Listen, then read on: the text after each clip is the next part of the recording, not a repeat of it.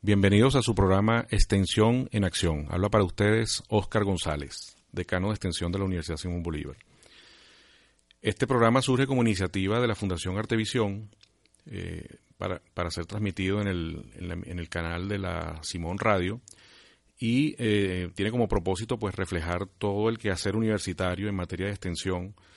eh, como tercera misión de la, de la universidad.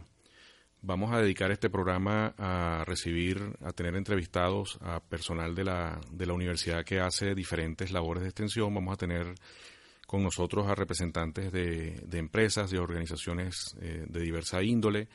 de las comunidades con las cuales la Universidad Simón Bolívar interactúa.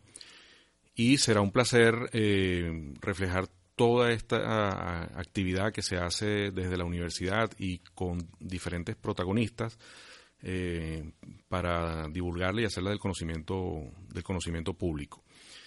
Eh, el nombre del programa Extensión en Acción surge a raíz de una consulta que hicimos dentro del personal del, decanato de extensión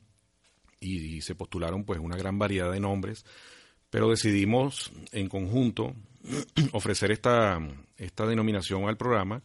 en virtud de lo que refleja como, como dinamismo de la, de la actividad universitaria hacia, hacia afuera de, sus paredes, de sus flancos. Eh, como primera, este, este es el primer programa, en este primer programa pues vamos a tener una, una síntesis de, de, lo que es la extensión a nivel general, de lo, del origen de la, del concepto de la, de la propia extensión universitaria y después iremos eh, decantando en lo que es la, la, extensión en, la, en, Venezuela, en las universidades venezolanas y la extensión en la Universidad Simón Bolívar en particular. Eh, tendremos dos mm, cortes eh, musicales eh, en los cuales estaremos recibiendo la contribución de, de una de esas agrupaciones que, se formaron hace ya varios años como producto de la, de la labor extensionista de, miembros del, personal académico de la universidad, que es el Grupo Vocal Garúa, y eh, eh, enriqueceremos el, programa con, dos piezas musicales que, ellos interpretan. La extensión surge eh, en el mundo básicamente de manera más reciente, a pesar de que las instituciones universitarias tienen alrededor ya casi de mil años de, funcionamiento, un poco menos de mil años, las primeras universidades surgen en, eh, Europa, las universidades del mundo occidental, porque hay versiones donde se recogen eh, iniciativas parecidas a a la, fundación de las universidades en algunos países de África, en Egipto, en Marruecos. Pero las universidades, tal como las conocemos hoy en día, fundamentalmente surgen en, en, Europa, en la Universidad de Bolonia, la Universidad de Salamanca, la Universidad de Cambridge, en Oxford, etcétera, como instituciones para compartir los saberes de la época, los conocimientos, de la, de la, fundamentalmente de la Edad Media. Y las primeras carreras que ofrece las universidades, pues bueno, están relacionadas con las humanidades, con las artes, las carreras de derecho, por ejemplo, el derecho canónico, el derecho civil y otras carreras relacionadas, otras, otros estudios, ¿no? En realidad, pues no se puede hablar propiamente de carreras como las conocemos hoy en día, pero sí los estudios que, que se producían, pues tenían una, una orientación fundamentalmente humanística, ¿no? Eran universidades que estaban enmarcadas en un contexto de la Edad Media, y en ese contexto de la Edad Media, pues el, el, saber predominante era el saber canónico, el saber religioso, y eso hizo que las universidades, pues fundamentalmente se orientaran hacia, esa, hacia ese conocimiento. Eh, la Universidad de, de Bolonia, pues una de las primeras universidades del mundo, o la primera universidad que se tiene conocimiento como tal en el mundo europeo, tenía esa, esa orientación, esa, esa, ese objetivo de tratar de compartir saberes entre maestros y estudiantes en el área del derecho, en el área, en otras áreas. Después se fue, mm, digamos, profundizando el conocimiento en la medida en que fue evolucionando el propio conocimiento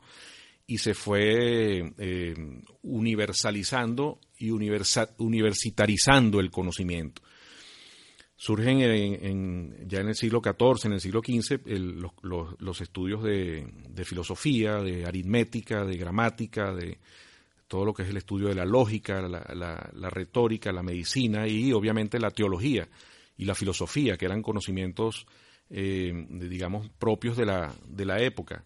Sin embargo, esos conocimientos pues eran, eh, quedaban dentro de lo que es el, claustro universitario, no era un conocimiento que tenía una gran difusión, los estudiantes eran en general pues estudiantes muy, de muy poco, eran muy pocos los estudiantes de, de universitarios y los estudios universitarios pues estaban generalmente destinados a personas que tenían algún tipo de recursos o que tenían algún tipo de vocación religiosa o, de apoyo para, cursarlos de manera más o menos sistemática. No era un conocimiento abierto al, al, pueblo en general, al, público en general. La Universidad de, de, Salamanca, en España, es la primera, una, junto con la Universidad de Alcalá de Henares, pues son las primeras universidades en, en España y la Universidad de Salamanca pues marcó el, el, modelo de funcionamiento de las, de las universidades latinoamericanas. Eh, eh, como se puede ver, pues bueno, como se puede estudiar en, en, la historia de las universidades, la extensión es un conocimiento, es un tipo de, de, de, actividad que no era consustancial con la universidad, ni siquiera la propia investigación como la conocemos hoy en día, tenía, tenía cabida en la, en la, en la universidad eh, primigenia, en las universidades eh, originales de, de, Europa y, que, y también las primeras universidades de, de América Latina. El, el, eh, luego el, el, las universidades fueron evolucionando hacia, hacia lo que conocemos hoy en día con la diversificación del conocimiento. Ya cuando se seculariza el conocimiento ya deja de tener una connotación predominantemente religiosa y nace eh, los tres conceptos de universidades que, que, uno consigue en, en, la, literatura sobre, sobre modelos universitarios. La Revolución Francesa marca también el, el, inicio de la Universidad Seglar, la Universidad Napoleónica que se llama, que es una universidad destinada fundamentalmente a, formar servidores públicos, servidores del Estado, ya no tiene esa connotación religiosa, ya se le da un carácter mucho más práctico a la enseñanza porque tiene una orientación de carácter aplicado. Luego la Universidad Humboldtiana, en la, en, digamos en el modelo alemán, que sí tiene una connotación mucho más orientada hacia la investigación, y las universidades norteamericanas, que surgen en, el siglo XIX, ya que, eh, eh, que sí tienen una orientación un poco más extensionista, porque son creadas justamente como polos de desarrollo eh, tecnológico, en, el área de la agricultura, en el área industrial, etcétera. Esos son los tres modelos que, se conocen fundamentalmente como modelos universitarios hasta, hasta principios de, o hasta mediados, o, incluso hasta finales del siglo XIX y principios del siglo XX. Vamos a hacer un primer corte y vamos a escuchar la canción de El campo está florido de eh, Telésforo Jaimes eh, con arreglo de Rafael Suárez, una versión que, que hizo originalmente el Quinteto Contrapunto y que interpreta en esta ocasión el grupo vocal Garúa, integrado por miembros del personal académico de la Universidad Simón Bolívar.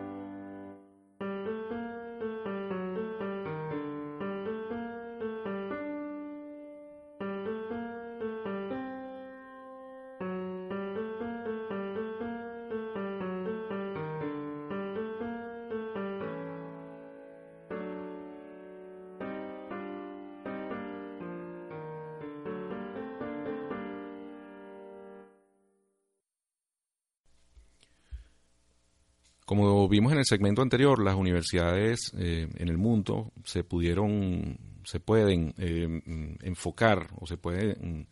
organizar o estructurar fundamentalmente alrededor de la, de la docencia, que es la Universidad Napoleónica, de la investigación, que es la Universidad Humboldtiana, o eh, en algunos casos, algunos autores dicen que la extensión es consustancial con el modelo de universidad norteamericana. Eso en América Latina, eh, las primeras universidades de América Latina, pues bueno, mm, nacen alrededor de, mm, finales del siglo XVI, principios del siglo XVII. La primera universidad en Venezuela es la Universidad de Caracas, eh, eh, fundada en 1721. Esas universidades también fueron evolucionando con el transcurso del tiempo y eh, las universidades eh, latinoamericanas que al principio también tenían una orientación muy hacia adentro, muy hacia el claustro, muy hacia, hacia lo que es la enseñanza tradicional, eh, con la incorporación de nuevos, de nuevos, de nuevas carreras, de nuevos conocimientos, en la medicina, por ejemplo, la ingeniería, etcétera. todas esas carreras, pues, se fueron, algunas de ellas en economía, incorporando a, a finales del siglo XIX. Y en el siglo XX, las universidades eh, latinoamericanas pues experimentan un, primer sacudón con, la reforma de, Córdoba en Argentina en 1918, que eh, es un fenómeno que, merece, mm, que ha merecido pues el estudio de muchos analistas, de muchos eh, estudiosos del, del, área de la historia de la, de la, de la universidad y eh, reivindica diferentes conceptos. Esa reforma de Córdoba, en el caso de América Latina, pues mm, hay, hay conceptos que, que se convierten en conceptos muy latinoamericanos a pesar de que no tienen un origen latinoamericano. Eh, uno de ellos es el de la extensión universitaria. La extensión en realidad había nacido a finales del siglo XIX, eh, según algunos reportes, como una pretensión de las universidades de, de, de extender justamente, de salir fuera de, de, su, de su recinto a divulgar el conocimiento en, en otros ámbitos, en ámbitos más, más populares, más, más de, eh, mm, facilitar el acceso al conocimiento a diferentes eh, comunidades y también en, en un enfoque de, de, difusión de la cultura. Entonces en la universidad pues se generaba conocimiento, había diferentes actores en, en el área de,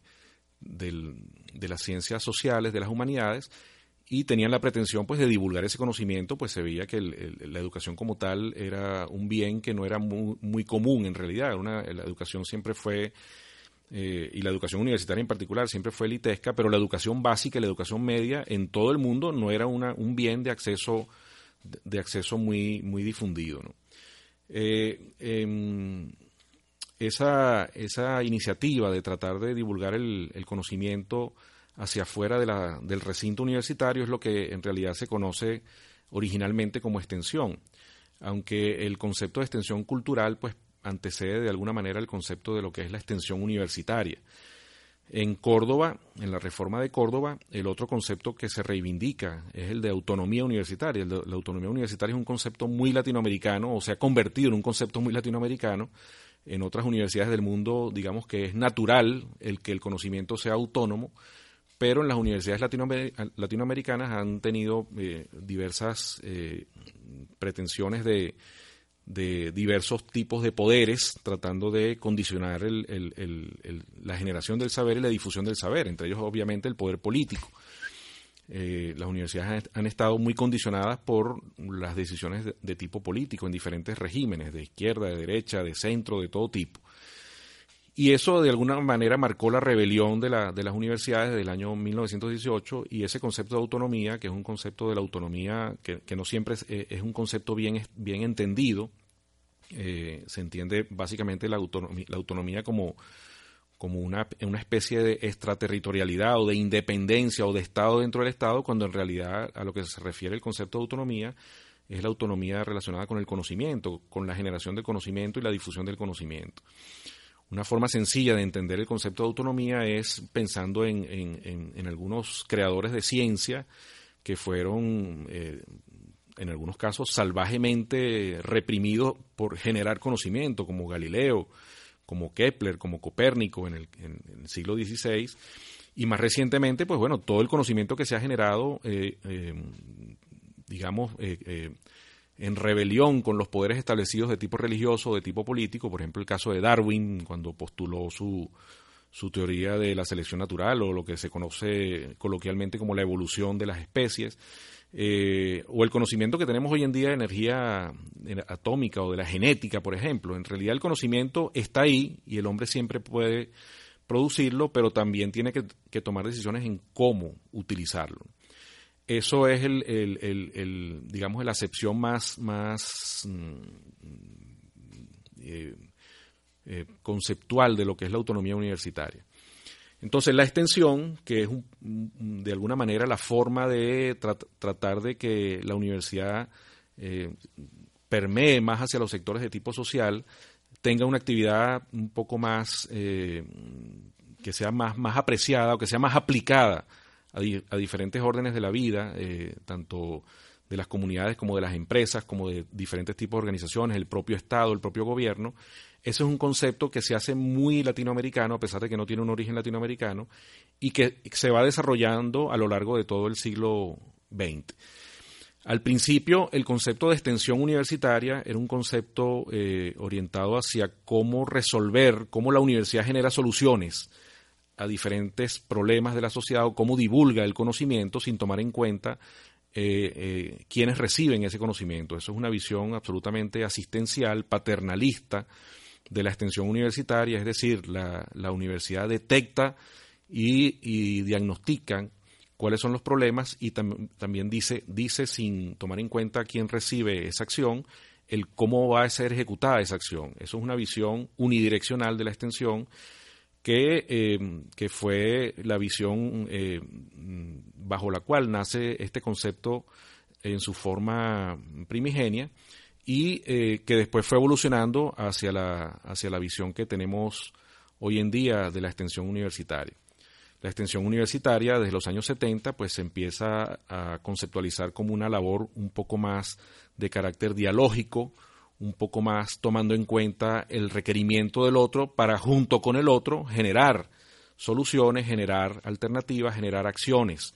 tomando en cuenta también la participación de la comunidad universitaria, los diferentes saberes, que ya no son saberes tan, tan teóricos como eran antes, sino que son saberes mucho más prácticos. Vamos a hacer una segunda pausa en este programa de extensión en acción y vamos a escuchar otra pieza del grupo vocal Garúa, en este caso criollísima, de Otilio Galíndez, y que eh, también forma parte del repertorio eh, muy diverso de, esta agrupación coral integrada por miembros del personal académico de la Universidad Simón Bolívar.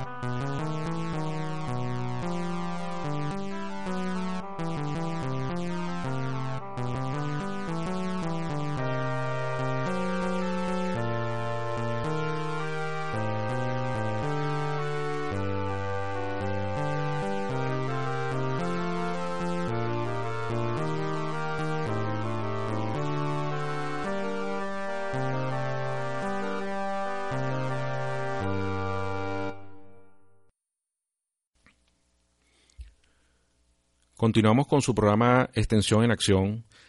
Hoy hablando del concepto mismo de la extensión y de, sus derivaciones y su evolución en el mundo de la universidad eh, eh, latinoamericana. Vamos a continuar entonces con, este desarrollo. Eh, al, al, final del segmento anterior estábamos hablando de cómo fue evolucionando el concepto de la, extensión y cómo se había hecho un concepto muy latinoamericano, muy propio de nuestros países. Y en el caso de Venezuela, bueno, la extensión de las universidades hasta los años 70, 80, incluso hasta los años 90, y en algunos casos, hoy en día todavía, sigue teniendo una preeminencia eh, en los temas relacionados con la, con la cultura. El Consejo Nacional de Universidades, ah, mm, en los años 90, mm, crea el núcleo de autoridades de extensión y cultura de las universidades venezolanas, que es un núcleo que se mantuvo con esa denominación hasta el año 2007-2008, cuando se divide eh, en una comisión permanente de Cultura y en el núcleo de autoridades de extensión. Eh, pero al principio tenía esa denominación, núcleo de autoridades de extensión y cultura, lo, cual pues tiene eh, su fundamento en lo que hemos mencionado de la relación tan estrecha que tenía la extensión universitaria con la cultura y con la difusión del quehacer cultural de, los miembros de la comunidad universitaria. Sin embargo, el concepto eh, de extensión, a pesar de que incluso originalmente no tenía una valoración académica, eh, se, empieza a insertar en, los, en, en, las misiones de las diferentes instituciones universitarias. Por ejemplo, en el caso de la Universidad Simón Bolívar, la, la misión que, que, se enuncia el año 2008 y que está en el manual de organización de la universidad, contempla esos tres elementos con igual jerarquía, todo lo que es la participación en los programas de estudio, que es lo que comúnmente se, se conoce como docencia universitaria, se entiende como docencia la que es de, de pregrado y de posgrado. Luego está la generación del conocimiento, lo que es la investigación. En el caso de la, de la, de la docencia, pues bueno, está enunciada de esta manera en el caso de la Universidad Bolívar, la formación sustentada en valores éticos de ciudadanos libres, líderes emprendedores de alta calidad profesional y humana, orientados hacia la creatividad, la innovación, la producción, la sensibilidad y la solidaridad social. Eso habla de un concepto de docencia que no es la mera transmisión del conocimiento, del conocimiento técnico, del conocimiento teórico, sino que, incorpora unos elementos de formación complementaria que tiene que ver con valores, con sensibilidad y, otras, y otros atributos. Luego habla de eh, la búsqueda y la transmisión universal del saber, la generación, difusión y aplicación del conocimiento dentro de un foro libre, abierto y crítico. Eso es un enunciado que toca mucho a lo que tiene que ver con la investigación y el desarrollo, y la promoción del desarrollo, en este caso el desarrollo tecnológico. Y por último, el, tercer elemento que, contempla la misión, en este caso de la Universidad Bolívar, la misión institucional como, como universidad, es la transferencia directa de su labor investigativa, académica, creativa y productiva, a manera de soluciones y respuestas a las necesidades y demandas de la sociedad a cuyo servicio se encuentra en pos de un mundo mejor. Ese enunciado es un, un enunciado que ya también habla de la visión académica de la extensión, antes la extensión en casi todas las universidades y en algunos casos todavía sigue siendo así, pues eh, es una extensión, es una actividad que se hace de manera voluntaria, no está incorporada en los mecanismos de evaluación del, del personal académico y de los estudiantes. Los estudiantes la hacen si quieren y los profesores la hacen si quieren también. Y eso eh, ha sido así hasta, hasta estos últimos años. Y eh, esa, esa valoración académica de la extensión, pues bueno, forma parte de los retos que, hay hoy en día en las universidades venezolanas y en las universidades latinoamericanas también. La valoración académica de la extensión es un componente básico de la evaluación y, de la, y de, la, del desempeño tanto de los estudiantes como de los profesores y también de otros miembros de la comunidad universitaria, en este caso de los egresados, de los empleados y del personal obrero. En la Universidad Simón Bolívar, el decanato de extensión se crea el año 2004. Antes había una dirección de extensión que tenía origen en los años 70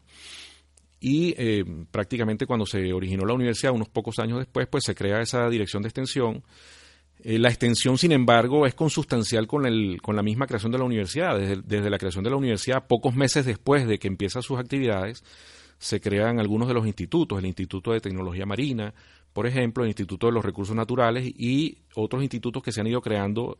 desde, desde, los años 70 hasta ahora, con la finalidad de atender requerimientos de, de carácter mm, tecnológico, fundamentalmente requerimientos que vengan eh, por demanda de empresas y de otras organizaciones, o sea que la, extensión en ese sentido, aunque no se concebía en aquel momento como tal, ha sido consustancial con, con el crecimiento de la, de la universidad. Eh, eh, esa valoración académica de la, de la extensión universitaria eh, es uno, como dije antes, es uno de los retos que tenemos eh, en la Universidad Bolívar. Ya para, para que un profesor pueda ingresar al escalafón, pues tiene que tener valoración positiva de su evaluación en docencia, en investigación y extensión, así como también se, se toma en cuenta para las renovaciones de sus contratos. Y el concepto mismo del servicio comunitario y de los y de los y de las pasantías profesionales eh, desde el año 2004 y el servicio comunitario desde que se creó el año 2007 forman parte del, de, la gestión del decanato de extensión. Entonces la extensión ya amplió su radio de acción, ya no era solamente la, extensión cultural como, como, como, era antes, sino que desde el año 2004, cuando se crea el decanato de extensión, y así ha sido también, por ejemplo, en la normativa nacional de extensión en otras universidades, contempla diferentes eh, frentes o diferentes programas. Uno de ellos, el, de la educación permanente, que es todo aquello que, que son estudios no conducentes a grado académico la cooperación técnica, que es todo lo que hacemos los profesores o los que hacen empleados o los que hacen incluso algunos estudiantes, eh, entre ellos las pasantías profesionales para, para desarrollo de, de, empresas o, diferentes instituciones de carácter público o privado, la acción social y el desarrollo comunitario, y ahí entra el, servicio comunitario, pero también entran muchas labores de voluntariado y de otro tipo que desarrollan integrantes de las comunidades universitarias en, diálogo o en cooperación con em, comunidades de diferente tipo. El fomento y la proyección artística, cultural y deportiva, en este renglón entra la parte cultural, todo lo que es deporte, todo lo que es arte. El fomento de ese tipo de actividades forma parte, es uno de las, de los, de las aristas de la extensión universitaria, pero ya no es la única arista. Luego está la divulgación y promoción del quehacer universitario. Un programa de este tipo, por ejemplo, forma parte de lo que es divulgación del quehacer universitario, todo lo que son entrevistas, lo que es divulgación en el área no científica, eh, entrevistas de prensa, artículos de opinión, etcétera, todo eso es eh, extensión universitaria. Y esos cinco programas, educación permanente, cooperación técnica, acción social y desarrollo comunitario, fomento y proyección artística, fomento y la proyección artística, cultural y deportiva, la divulgación y promoción del quehacer universitario, esos son los programas tradicionales de extensión universitaria hoy en día. Son los programas que se contemplan como extensión en cualquier, en cualquier universidad, eh, aunque no todas las universidades tienen competencias o tienen desarrolladas la forma de eh, implementar esto de una manera sistemática y, sostenida en el tiempo. Pero adicional a eso, en el caso de la Universidad Bolívar, tenemos otros programas eh, incorporados más recientemente a los cuales, a los cuales se, les ha dado la, se les ha dado la misma jerarquía que estos programas tradicionales para justamente fortalecerlos, proyectarlos, promoverlos, eh, por ejemplo, uno de ellos es el programa de igualdad de oportunidades, que es un programa, un programa que atiende la educación media. Tenemos el, seguimiento de egresados. El programa de igualdad de oportunidades pues tiene la finalidad de, de, introducir herramientas de capacitación para los estudiantes del último año con la finalidad de, que, de favorecer su ingreso a las universidades está lo que es la información ocupacional y el seguimiento del mercado laboral. Mencioné antes el del seguimiento de, los egresados para con la finalidad de, incorporar a los egresados al quehacer universitario, ya, que constitucionalmente y legalmente forman parte de la comunidad universitaria, aunque obviamente su papel no es el mismo que, quien, que quienes estamos eh, eh, día a día en, en la universidad, pero tienen un papel importante que hacer. La promoción del emprendimiento también es algo muy novedoso no es solamente eh, capacitar y formar para que los profesionales universitarios puedan insertarse en un mercado laboral, sino que puedan generar mercados laborales, ¿no? Esa promoción del emprendimiento, pues bueno, eh, forma parte de una corriente mundial que, busca favorecer este tipo de, actividades y que los estudiantes pues puedan convertirse en emprendedores y, creadores de empresas. Y el enlace universidad-empresa o universidad-industria también está concebido en la Universidad Bolívar como un programa académico esos, todos esos programas académicos, eh, es más, el, solo hecho de que ya sean concebidos como programas académicos tiene, un significado muy importante en la, en la universidad de hoy en día y es lo que son los programas que han sido asignados por resoluciones del Consejo Directivo al Decanato de Extensión. En los sucesivos programas estaremos tratando actividades, proyectos, resultados, productos de cada uno de estos programas y, estaremos compartiendo esta, esta difusión con sus respectivos protagonistas.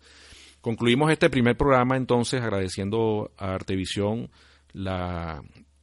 la promoción de, de, esta, de esta iniciativa y eh, bueno, estaremos eh, en contacto semanalmente a través de su programa Extensión en Acción. Habló para ustedes Oscar González.